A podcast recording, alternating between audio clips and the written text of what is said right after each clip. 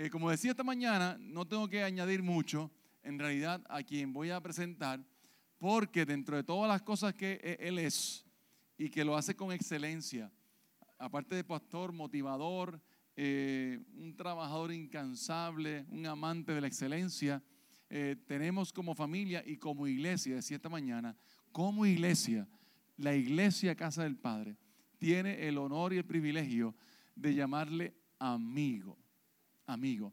Y dentro de todos los títulos que él pueda tener y todo su conocimiento que pueda tener, eh, el tomarnos un café junto en casa, el, viajar juntos, el llorar juntos, eh, eso trasciende muchas cosas y nuestra amistad no cabe en el púlpito. Eh, esto es muy chiquito para la grande amistad que nos une y el título es demasiado de, diminuto para darle valor a la gran, al gran sentido de responsabilidad que tenemos con esta relación de mi gran amigo y hermano, el pastor Edwin Rivera Manso. Un fuerte aplauso. Como siempre digo, mi hermano negro, mi hermano negro de Miñi Miñi Loiza, donde se come arroz con coco. Aleluya. ¿Ah? Eh, Ahí te da con salmoreo huelle. Aleluya. No sé, si la, cogiste. me, puedes invitar si quieres. Claro, claro. tenemos, tenemos los sitios y la gente. Qué bueno estar esta mañana en casa del Padre. Aleluya, aleluya, aleluya. Mis queridos hermanos, yo le doy gracias al Señor por este tiempo y por cuando las invitaciones llegan y los temas que te dan la excusa para reflexionar bíblicamente. Y les digo que este tema de esta semana el tema del Dios que es totalmente fiel ha estado como dándome esperanza, metiéndome en la palabra y dándome una bendición a mí. Y yo espero que con ese gozo, con esa eh, vehemencia que nos da la experiencia de meditar en la palabra, yo pueda transmitir, ser un vaso de honra del Señor para, para alimentar esta casa con una palabra de fe y de salvación. Distingo a mis queridos hermanos, los pastores Luis y Cintia Roy, también era esta casa que ha sido, somos parte de la historia. Un día el Señor se inventó, salvemos a la familia. Y esa convocatoria y esa idea cruzó nuestros caminos allá más o menos para el 2007. ¡Wow! y todavía estamos aquí, ¿verdad? Caminando juntos más de una década y gozamos de ver lo que Dios está haciendo con ustedes, iglesia. Yo les traigo un saludo cordial de parte de la Iglesia Apostólica Renovación, una iglesia que te da alas a otro nivel. Allí servimos, nos congregamos junto al doctor Rafael Osorio, que es el apóstol de la Red Internacional Renovación, su querida esposa Loida, que son nuestros pastores principales, de quien traemos un saludo cordial en esta mañana. Siempre lo compartimos donde quiera que vamos. Es bueno tener una casa donde uno reciba la palabra de Dios, el alimento espiritual y que nos impulsen a mejores pastos y mejores alturas. También les traigo una palabra de saludo de parte de mi querida esposa, la doctora Giovanni Santos. Debe estar conectadita allí orando y con a mi suegra, viendo los servicios y orando. Por eso no pueden estar aquí esta mañana, pero quiero traer un cordial saludo de ellas Hoy es un día, verá, extenso que tenemos otras reuniones, por eso pues no puede estar con nosotros, pero mandándole un abrazo y un saludo a esta amada y hermosa congregación. Mis queridos hermanos, yo quisiera que usted, si su salud se lo permite, se pusiera de pie. Vamos a leer la poderosa palabra de Dios. Y mientras usted lo busca, va conmigo al Salmo 126. Yo quiero decirle que en mi ministerio personal tomamos como con mucha seriedad la oportunidad que tenemos de predicar en los aniversarios de la iglesia, como les compartía la congregación de la mañana, a diferencia de otras conquistas, otras celebraciones, otros congresos que la iglesia establece, damas, caballeros, niñez, verá que todos son debidamente importantes. El aniversario es una oportunidad para marcar la ruta de la congregación. Miramos hacia atrás primero para decir, Ebenecer, hasta aquí me ha ayudado el Señor. Y celebramos esas grandes victorias, esos procesos dolorosos y también los muy felices que nos han impulsado a estar aquí. Pero también queremos en este próximo año a corto y largo plazo, que es lo que Dios quiere para con nosotros. Queremos impulsar a la congregación también a lo próximo. Por eso un aniversario es importante. Por eso esa experiencia de qué palabra se da, eh, los aniversarios tan claves para nuestros próximos pasos. Y oramos para que en el nombre de Jesús esta palabra te impulse a ello. Si ya tienes tu Biblia conmigo en el Salmo 126, leeremos en esta hora en el nombre del Padre, del Hijo y del Espíritu Santo. Cuando Jehová hiciere volver la cautividad de Sión, seremos como los que sueñan. Entonces nuestra boca se llenará de risa, nuestra lengua de alabanza. Entonces dirán entre las naciones, grandes cosas ha hecho Jehová con esto. Déjeme volverlo a leer. Entonces dirán entre los pueblos de Puerto Rico, grandes cosas ha hecho Jehová con casa del Padre. grandes cosas ha hecho Jehová con nosotros. Estaremos, ¿qué dice ahí? Alegres. Versículo 5. Los que sembraron con lágrimas, con regocijo segarán. Irán dando y llorando el que lleva la preciosa semilla, mas volverá a venir con regocijo, trayendo sus cabillas. ¿Alguien me acompaña a orar esta mañana? Señor, estamos delante de tu presencia. Hemos leído la poderosa palabra de Dios. Ella nunca torna atrás vacía. Ella es como una espada de doble filo que quebranta las intenciones del corazón. Ella es como un marrón que quebranta la piedra. Ella es como una lámpara que alumbra en el lugar oscuro. Y te pedimos que esta mañana haga eso, nos penetre al, centro del corazón, a nuestra mente y nuestros pensamientos. Señor, que ya sea como un marrón que quebrante la ignorancia, la maldad, la tiniebla en nosotros. Y que sea como una lámpara que ilumine nuestro camino. En el nombre de Jesús que haya en nuestros corazones la disposición de escuchar y usa a este humilde siervo para compartir la palabra que bendiga a esta congregación. En el nombre poderoso de Jesús, el pueblo de Dios dice, usted puede estar sentado y sentada en la presencia del Señor. Le pido por favor que quizá mantenga ese salmo abierto para usarlo en nuestra reflexión. Grandes cosas ha hecho el Señor, un Dios totalmente fiel. Y esta, este salmo, a mí me parece que una palabra clave para él es la palabra recordar. Tuve la oportunidad de ir a Argentina hace algunos años, la primera vez que tuve la oportunidad de estar allí, y participé de visitar en Buenos Aires la Plaza de Mayo. Y hay una organización argentina que se titula Las Madres de la Plaza de Mayo. Y estas madres de la Plaza de Mayo es una organización que se constituye a raíz de una situación difícil y muy trágica que vivió el país de Argentina. Y fue la dictadura de Jorge Rafael Videla de 1976 al 83, donde se promedia, ¿verdad? Anales históricos señalan que hubo algunas 20 a 30 mil desapariciones. Personas, jóvenes, adolescentes, ah, líderes del país, hombres y mujeres que por tener una postura distinta a la filosofía gubernamental perdieron la vida o no se sabe dónde están. Y las madres de la Plaza de Mayo cada viernes en este país van y en esta plaza van vestidas con unas mantillas, quizás blancas, para recordar a aquella gente que antes que esposo, hijo, eh, estudiante universitario, líder sindical, lo que haya sido, fue un, un hijo acogido en ese vientre. Van con carteles de las fotos de estas personas y es una oportunidad para decirle al país cosas que debemos recordar, pero que nunca más deben pasar. Prohibido olvidar que hay cosas que nos traen dolor a nuestro corazón, pero no debemos recordarlas de manera estéril para que nos den dolor, sino al contrario, para que sirvan a una mejor ocasión. Y yo creo que el salmista en esta ocasión está reflexionando de algo que ha causado mucho dolor, pero lo quiere traer a la memoria del pueblo, no para recordarlo de forma estéril, sino para recordar que esos dolores Dios interviene con ellos, los transforma porque Él es fiel y los cambia a nuestro propósito y bendición. El salmo que acabamos de leer es una invitación a recordar, el Salmo 126 que usted tiene abierto, pero a recordar la poderosa mano de Dios. Esa mano que bendice, alguien dice amén a eso esa mano que liberta, alguien dice amén a eso, aún en los momentos más dolorosos de nuestra vida. ¿Sabe que el pueblo de Israel vivió grandes cautiverios? Fueron cautivados por los egipcios, por los babilonios, por los persas, por los griegos, por los romanos, etc.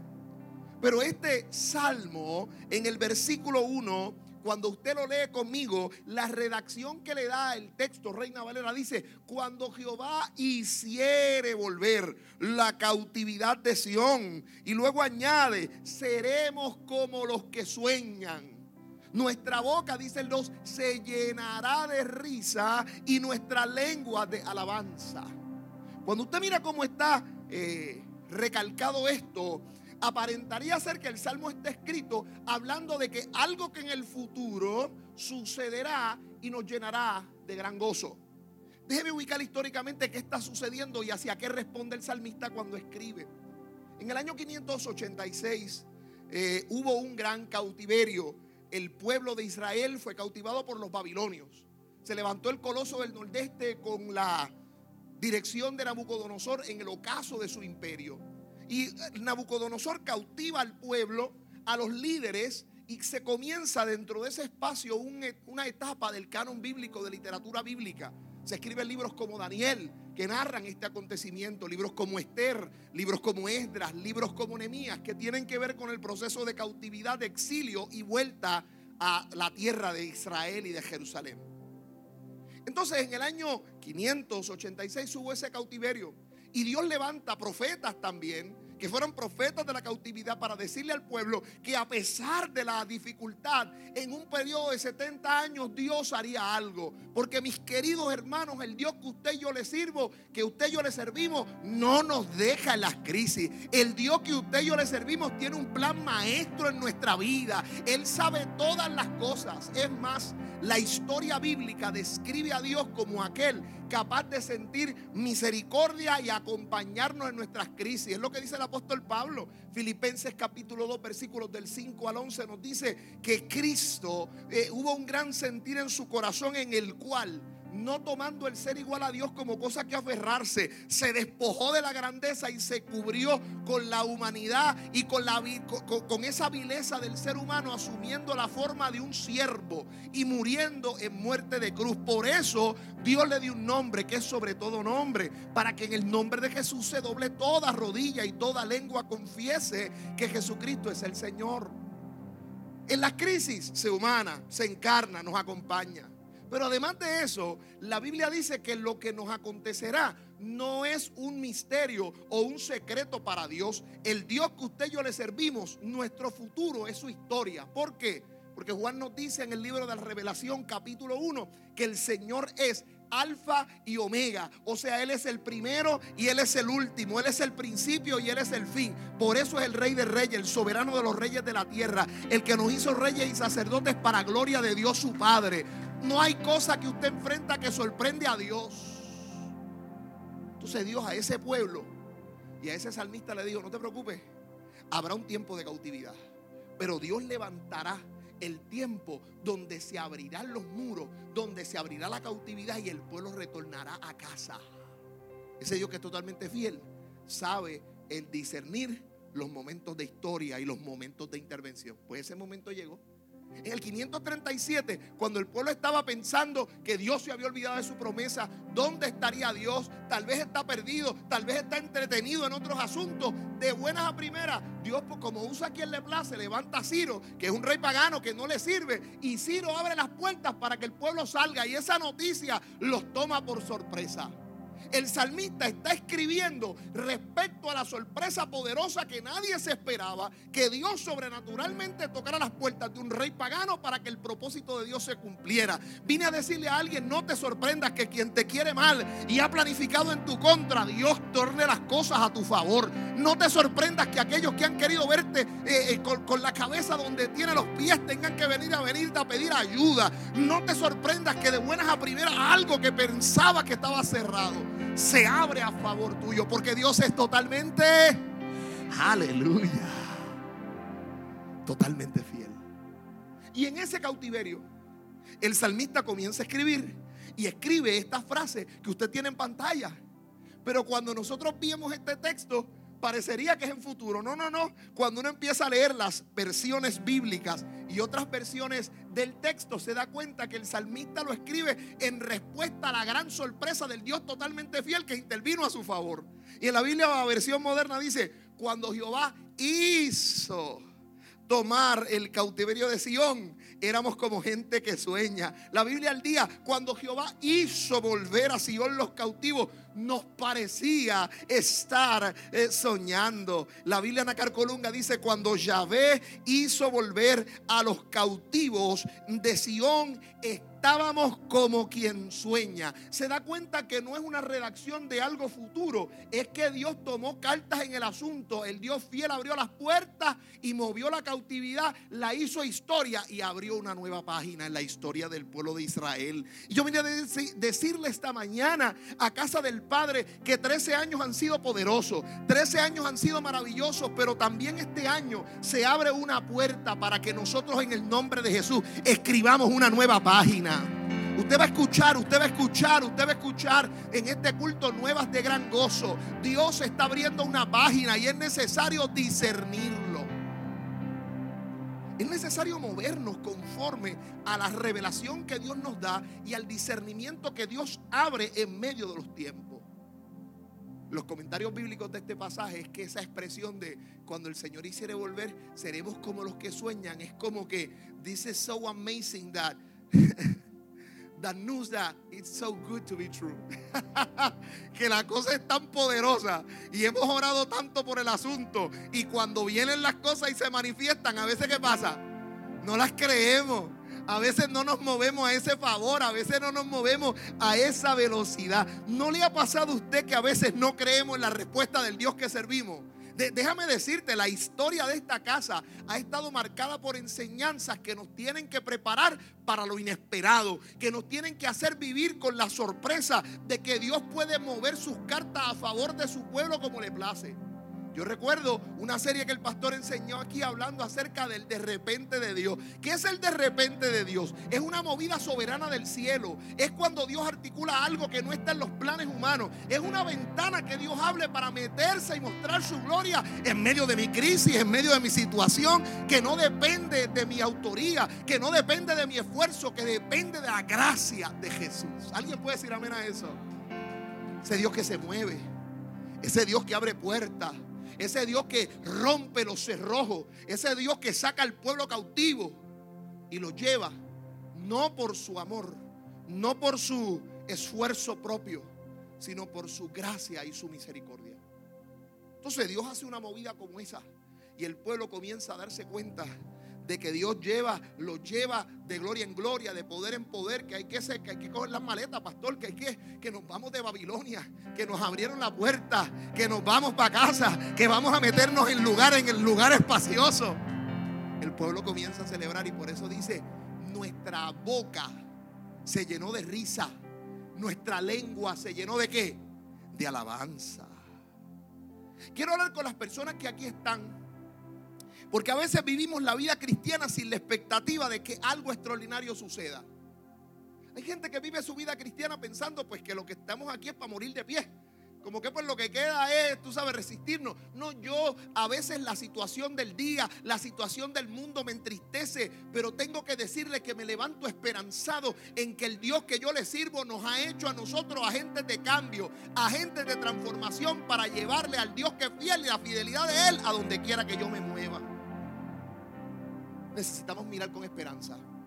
La gente que confía en un Dios que es fiel, vive con esperanza. Voy a volverlo a repetir. La gente que confía y vive esperanzado en un Dios que es fiel, vive con esperanza. ¿Por qué? Porque sabe que sus recursos no son limitados, no son solamente terrenales, no son solamente naturales. Miren, en el mundo hay un gran, quien fue un gran psiquiatra y psicoterapeuta, llamado Víctor Frankel. Y escribe un libro llamado El hombre en busca de sentido. Él desarrolla una técnica psicoterapéutica llamada la logoterapia o la terapia del futuro. Este hombre nada más probó su tesis en medio de su experiencia eh, siendo judío, de ascendencia judía, en la década del 40. En Alemania fue preso de un campo de concentración Auschwitz y sobrevivió a él. Una de las cosas que Víctor Frankel decía es que las personas, mucha gente murió sin ver la libertad. Pero una de las características centrales que tenían aquellas personas que sobrevivieron al campo de concentración era una firme esperanza de que más allá de los barrotes de esa ciudad o de esa cárcel habría un proyecto de esperanza para su futuro. Algunas personas simplemente se levantaban en la mañana y tal vez de la barraca en donde estaban presos veían un árbol fuera de los muros.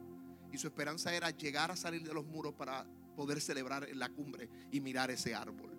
Es la idea de personas que vieron posibilidades y esperanza más allá de los barrotes, más allá de la ruina, más allá del cautiverio, más allá del dolor. Y yo vine a decirle esta mañana en casa del Padre que una iglesia que confía en un Dios que es fiel tiene la misma capacidad. Más allá de tu situación presente, más allá de lo que vive Puerto Rico, más allá de la Junta Fiscal, más allá de la crisis, hay una esperanza un árbol meramente. Nosotros estamos plantados y cimentados en la roca, en aquel que dijo, confiad en mí, que si se iba, nos enviaría el Espíritu Santo. ¿Para qué? Él nos guiará toda verdad. Si yo me fuere, les voy a enviar al consolador, el que ha dicho, el que nos llama, el que ha dejado para nosotros el consuelo de Jesucristo, el justo, el que es capaz y fiel para perdonarnos. Imagínense si usted tiene su confianza en Él. Entonces hay cosas que no nos pueden desenfocar. Cuando la crisis en tu casa, en la tierra, en donde te muevas, te haga dudar de lo que Dios te ha dicho, vuelve a enfocar en el Dios que te llamó, que es totalmente... Mire, esta semana esta palabra ha estado conmigo.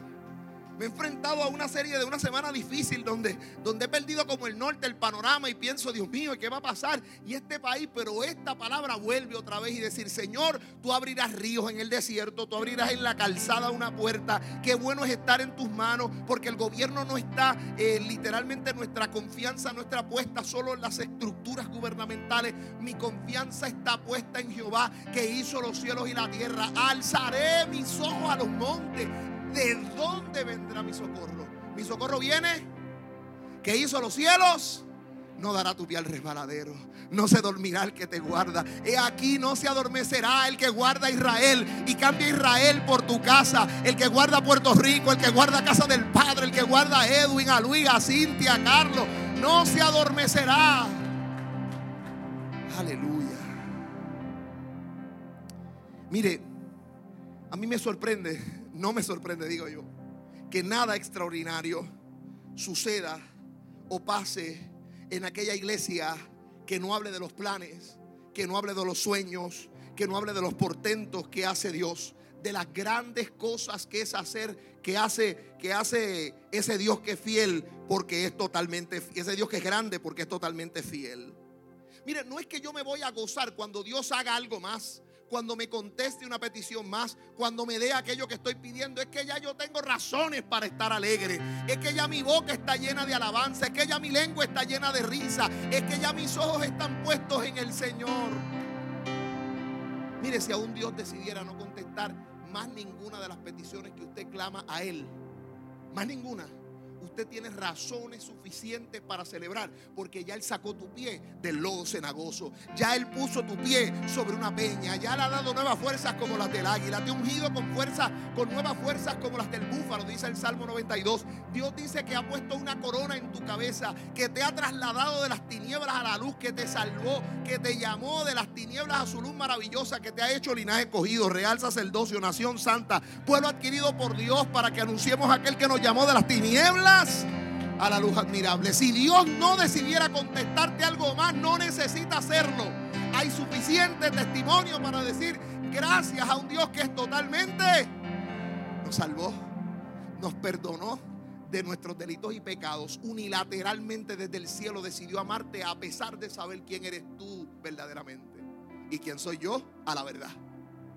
Entonces yo le doy gracias a Dios, a ese Dios que es fiel, que nos ama y, yo quiero decirle a esta iglesia y a cada uno de los que están aquí con nosotros, también conectados a través del Facebook. Mire, cuando el culto de la iglesia cuando nuestras reuniones comienzan a parecerse más a una reunión de cívicos y de cívicas y a una reunión como, tipo sala de emergencia o hospital o sala de hospital de medicina o de sala médica, hay que empezar a preocuparnos.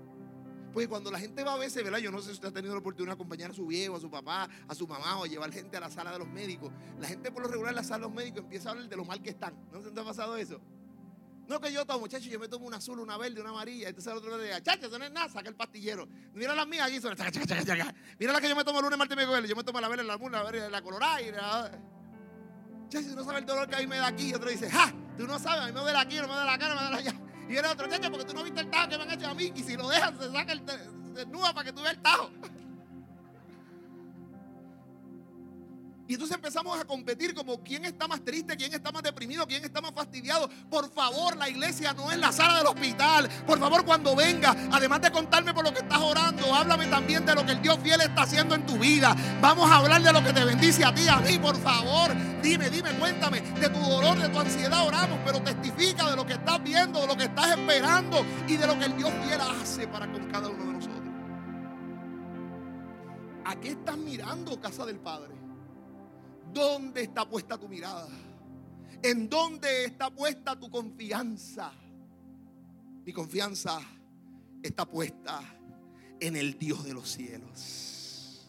Una iglesia de aniversario es una iglesia que recuerda los portentos de Dios a sus nuevas generaciones, que cuenta precisamente a dónde vamos, porque nosotros miramos a un Dios que es fiel. Con esa perspectiva tiene que seguir mirando este salmo. No es que nuestra boca algún día tendrá razones para alabarle, es que ya mi boca está llena de alabanza. Nuestra boca se llenó de risa. Nuestra lengua de canciones jubilosas, dice la Biblia al día. Hasta los otros pueblos decían, el Señor ha hecho grandes cosas por ellos. Los paganos decían, qué grandes cosas ha hecho el Señor, qué muchas maravillas ha hecho el Señor con ellos. Creo que tus vecinos deben tener testimonio que tú le sirves a un Dios que es fiel. Creo que en el trabajo tienen que tener testimonio de que tú le sirves a un Dios que es totalmente... Ah, tiene que haber testimonio en la universidad de que tú le sirves a un Dios totalmente tiene que haber testimonio, posiblemente en la escuela, donde te muevas, de que le sirves a un Dios totalmente cuando se evidencia lo que el Espíritu Santo y la obra de Cristo hace en ti, ha hecho contigo, le muestras a otros la fidelidad de Dios. Qué bendición es que llega la gente a casa del Padre y usted puede haber posiblemente tenido un pasado atroz, nefasto, que usted era el hombre de las mil historias, usted era la mujer de las mil circunstancias, que alguien puso una X en su cabeza, que nadie contaba con usted, que nadie tal vez daba un peso por usted. Pero cuando Cristo llegó a su vida o llegaste a esta iglesia roto, quebrantado, destruido, el Señor te levantó y ya no eres la misma persona. Y alguien te ve y dice, yo no sé si este hombre era tremendo pero lo que vemos ahora es algo distinto, pero se nota un brillo, una transformación, un cambio. Sí, el Dios que es totalmente fiel vino a tu casa, te transformó. Los otros deben poder decir, wow, qué grandes cosas hace Dios todavía. Mira, el mejor testimonio que le damos a la gente, el mejor testimonio que le damos a la gente era cuando en tu casa posiblemente lo que se escuchaba era la música, ya usted sabe, a todo switch, palo, puño, bofetado, bichuelas coloradas. Y cuando lo que habían eran platillos voladores porque volaban la taza, el vaso, nos tirábamos con todo. Y de repente dice, oye, ya no se escucha esa música asquerosa en la casa del vecino. Mira, ya no están gritando. Ya no hay que llamarle a la policía. Mira, los hijos están llegando temprano. ¿Qué le pasó a esa gente? Estamos yendo a casa del Padre y le servimos a un Dios que es totalmente fiel. Ese testimonio Oye, pero ese hombre gritaba allí, daba puños en la mesa y ahora ya bajó la mano. Ya la bajó. Entonces, de esa manera le damos a la gente testimonio de un Dios que es fiel. El Salmo 23 dice que el bien y la misericordia nos siguen todos los días de nuestra vida. Cuando recordamos que, que vivimos a un Dios fiel, no es que yo las persigo, es que ellas que me siguen donde usted camina en el trabajo, llega el bien y la misericordia de Dios. Donde tú caminas en la escuela, llega el bien y la misericordia de Dios por ese Dios que es fiel. Mire, quiero contarle y quiero ir entrando a la parte final de este servicio, hablando de la casa del Padre de algo que no se nos debe olvidar, porque le servimos a un Dios fiel. Quiero contar un testimonio y entrar a la parte final del sermón de hoy. Hay momentos donde uno no entiende por qué ya que tenemos un poco más de espacio, no lo hice en la mañana, pero ahora quiero hacerlo. Hay momentos donde a veces no entendemos dónde está ese Dios fiel cuando permite en su inmensa soberanía que las circunstancias, en nuestro caso, sean dolorosas y difíciles. El pueblo de Israel, luego de haber pasado, imagínense, con escuchar que habrían 70 años de cautiverio de gente pagana, que no le sirve a Dios, ¿cómo nosotros somos el pueblo escogido y vamos a estar bajo esta miseria? ¿Cómo tú permites una cosa como esa? Yo no sé si usted ha estado en alguna circunstancia donde usted de alguna manera ha llegado a pensar que Dios es infiel o que Dios no cumplirá su propósito en usted. Yo no sé si usted ha estado enfrentando alguna de ese tipo de pruebas. Yo no hablo de esas cosas de me quedé cortito aquí, allá. Usted sabe, las cosas de siempre. Estoy hablando de esos dolores del alma, de esas circunstancias que nos definen.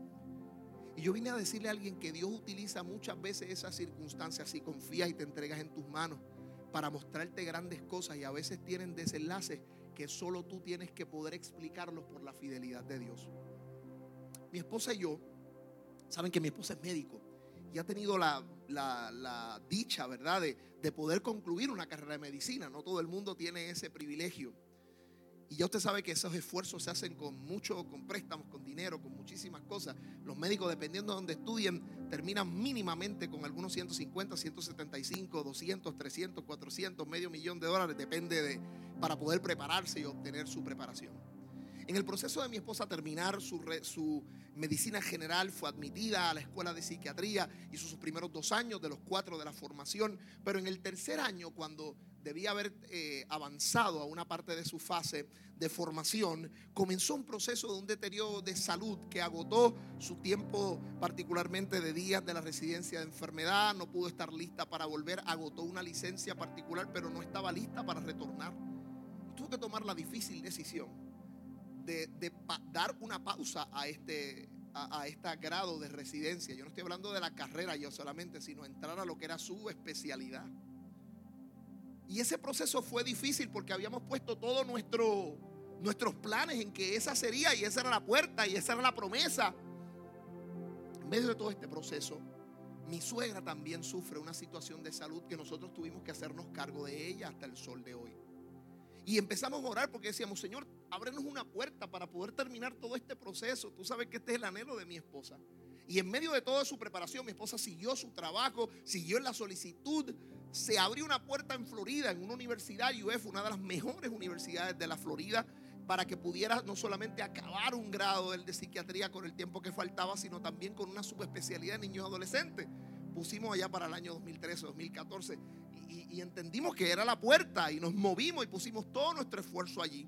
Pero la situación de salud de ambas, tanto de mi suegra y mi esposa, no nos permitió literalmente, eh, ya era, iba a ser difícil poder cumplir con el nivel de exigencia con la necesidad de estar al pendiente de la salud de ambas. tuvimos que retornar.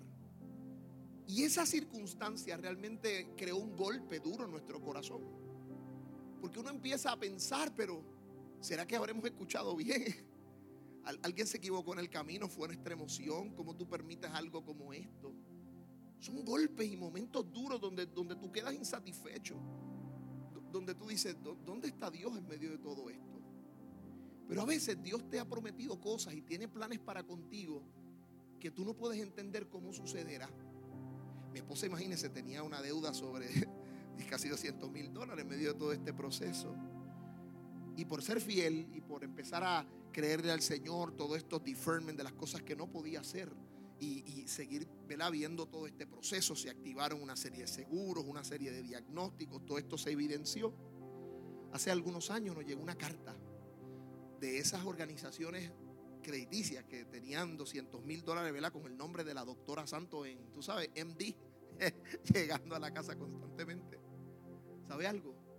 Día llegó una carta que ellos tomaron una determinación. ¿Sabe cuál es la determinación que tomaron? Cliriar los 200 mil dólares de deuda y eximir de que mi esposa los tuviera que pagar. Porque habían entendido que la circunstancia que se atravesó en este proceso era real y que había podido impedir como una cosa realizada de que pudiera tomarse. Y entonces uno, de alguna manera, usted se imagina, yo no sé cuánto de alguna manera tú tienes la oportunidad de ver de tu casa, de algo que uno piensa que podría ser un gran obstáculo, pero algo que posiblemente estaba y que iba a ser, iba a costarnos 30 o 40 años de nuestra vida, el Señor nos liberó de ello. Entonces a veces uno está desde su dolor y desde su fracaso preguntando dónde está Dios. Yo vine a decirte esta mañana que el Dios que es fiel encamina lo que alguien pensó en tu mal y lo utilizará para bien descubrirás como José en el libro de los Génesis, que fue capaz de decirle a sus hermanos que tramaron matarlo en su cisterna, que planificaron matarlo y engañar a su padre y decirle, el mal que ustedes encaminaron para conmigo, Dios lo transformó para bien. Y poder extender las manos de misericordia, perdonar a sus hermanos y ser la puerta de salvación para que no murieran en el desierto, sino para que vieran a Dios confiar y obrar a favor suyo. Yo no estoy diciendo que Dios utiliza o es sádico en utilizar el dolor para simplemente aleccionarnos, no. Yo estoy diciendo que aún lo más terrible que puede llegar a nuestra vida puede ser utilizado para nuestro beneficio si nos entregamos y confiamos en el Dios que es fiel, al Dios que no le sorprende en tus crisis, al Dios que tú no informas de lo que te pasa con tu oración, al Dios que already knows what happens to you. El Dios que ya sabe lo que te pasa.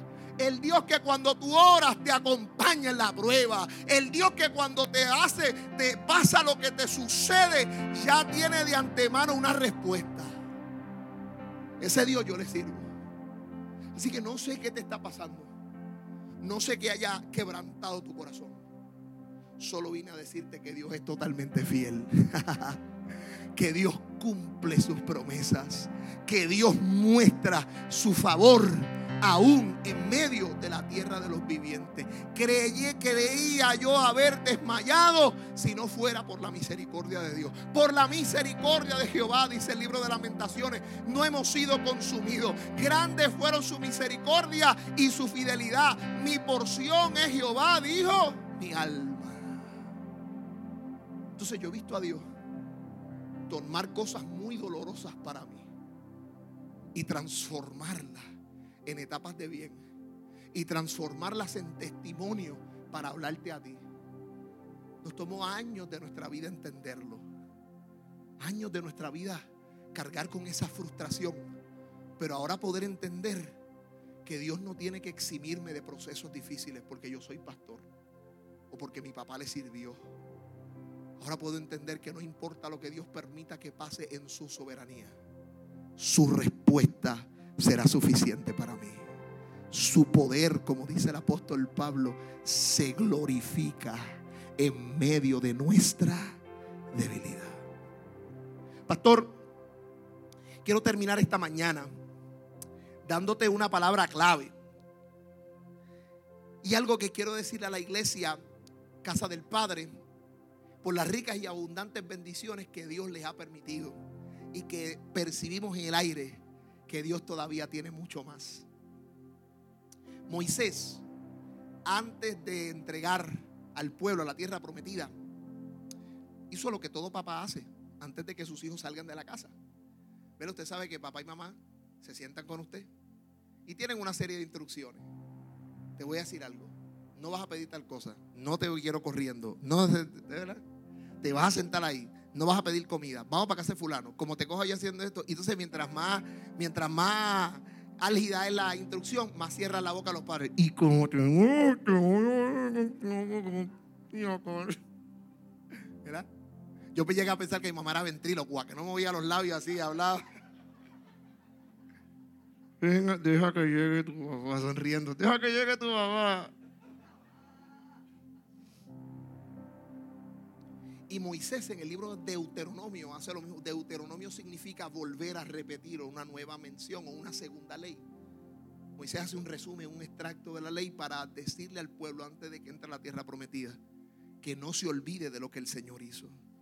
Y en Deuteronomio capítulo 6 y en Deuteronomio capítulo 8 hay una serie de instrucciones que Dios da al pueblo y en el Deuteronomio capítulo 6, versículo 10 en adelante dice, oye, cuando el Señor te, haya introducido en la tierra que juró Abraham, cuando Dios te dé el templo y las facilidades que Dios le prometió al pastor, a Isaac, a Jacob, que te daría ciudades grandes y buenas que aún tú no edificaste y casas llenas de todo bien que tú no llamaste, llenaste y cisternas cavadas que tú no cavaste y viñas y olivares que no plantaste y luego que comas y te sacies.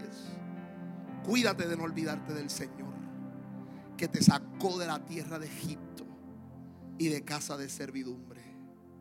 Uno de los peligros de la prosperidad y de la abundancia es que nos dan un falso sentimiento de autosuficiencia.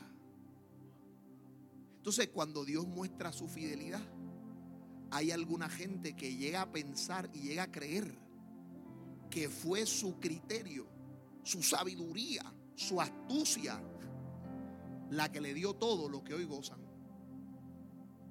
No, amigo, déjame decirte que fue Dios. déjame decirte que lo que tienes lo tienes porque Dios te lo dio.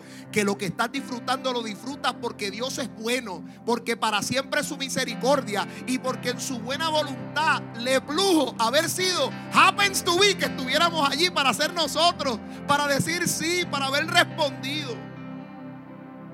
Qué bueno que estás aquí. Y qué bueno lo que estamos disfrutando pero nunca será por nuestra excelencia, siempre será por la excelente gracia de Dios. Muchos hemos conocido el síndrome del hijo del dueño. La persona que nunca no clavó la compañía, no, no, no, no las manos en la, eh, tú sabes, la tierra y recibe un emporio y lo malgasta y lo administra como si nada le costó. Y ese es precisamente el problema, que a él o a ella no le costó levantarlo. El libro de Deuteronomio sigue diciendo, capítulo 8, versículos del 11 en adelante. Cuídate de no olvidarte del Señor para cumplir sus mandamientos, sus decretos, sus estatutos que yo te ordeno hoy. No suceda que comas y te sacies y edifiques, y edifiques casas buenas que habites y tus vacas y tus ovejas se aumenten y la plata y el oro se te multipliquen y todo lo que tuvieres se aumente y se enorgullezca tu corazón y te olvides de Jehová tu Dios que te sacó de la tierra de Egipto y de la casa de servidumbre. Que te hizo caminar por un desierto grande y espantoso, lleno de serpientes y escorpiones y sed donde no había agua. Pero Él te sacó agua de las rocas del pedernal. Te sustentó con maná en el desierto, comida que tus padres no habían conocido.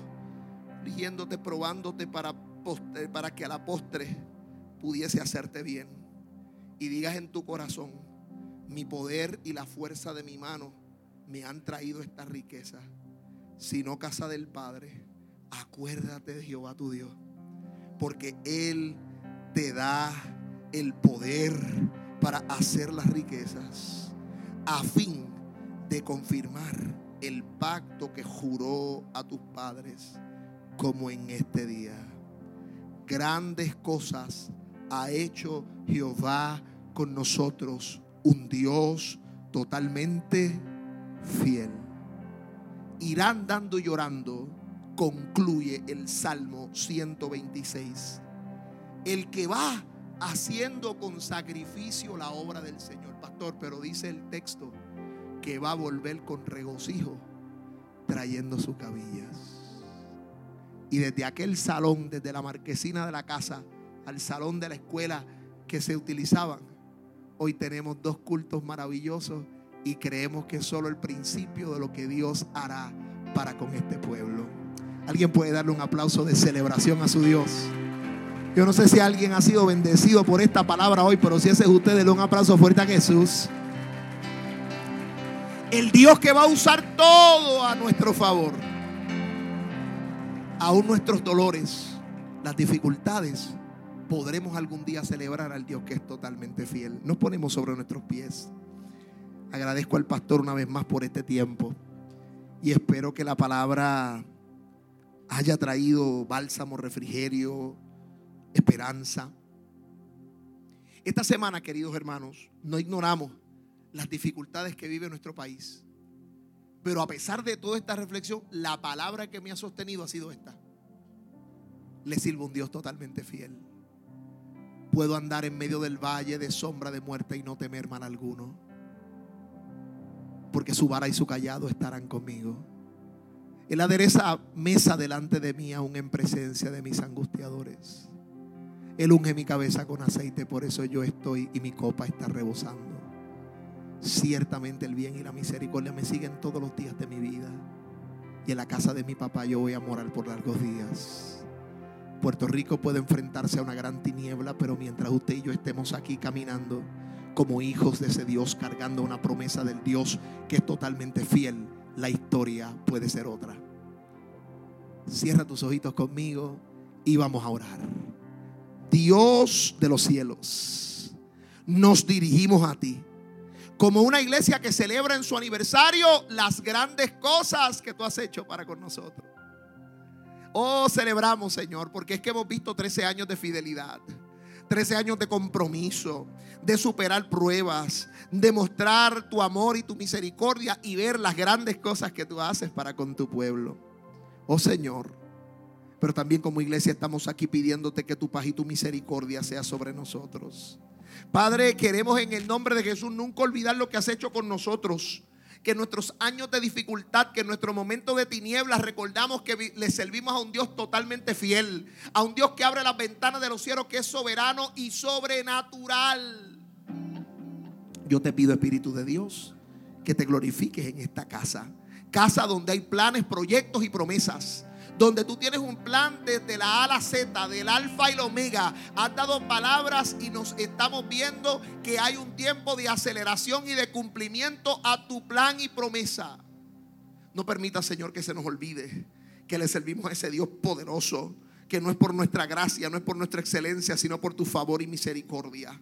Señor, yo te pido en el nombre de Jesús que aquellos hijos de la casa que están atravesando por momentos de dificultad salgan esta mañana convencidos de que le sirven a un Dios totalmente fiel. Aleluya que mis hijos tal vez no te sirven, que en la casa, la circunstancia económica, que las dificultades, pero creemos en un Dios totalmente fiel, que abre puertas, que abre ventanas, que abre grandes oportunidades, que todo está puesto en sus manos. Mi confianza está puesta en Jehová, aquel que hizo los cielos y la tierra.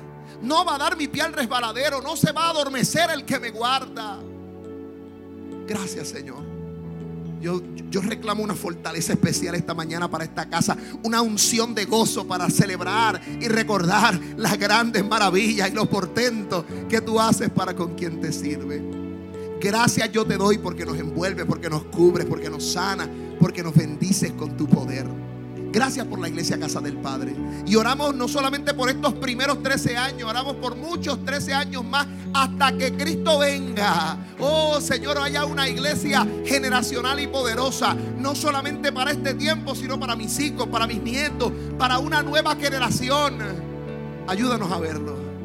Ayúdanos a verlo, Señor. Que mientras tu iglesia esté puesta en la tierra, que mientras tu iglesia no se ha transportado a los cielos, no se acabe la historia con ese sonido de la trompeta para ver la nueva Jerusalén y la nueva creación de todas las cosas, podamos estar diciendo, como dice la palabra, nos hallarás haciendo así. Estas cosas te las hemos pedido en el nombre del Padre, en el nombre del Hijo y en el nombre del Espíritu Santo. Y el pueblo de Dios dice, y el pueblo de Dios dice, aleluya.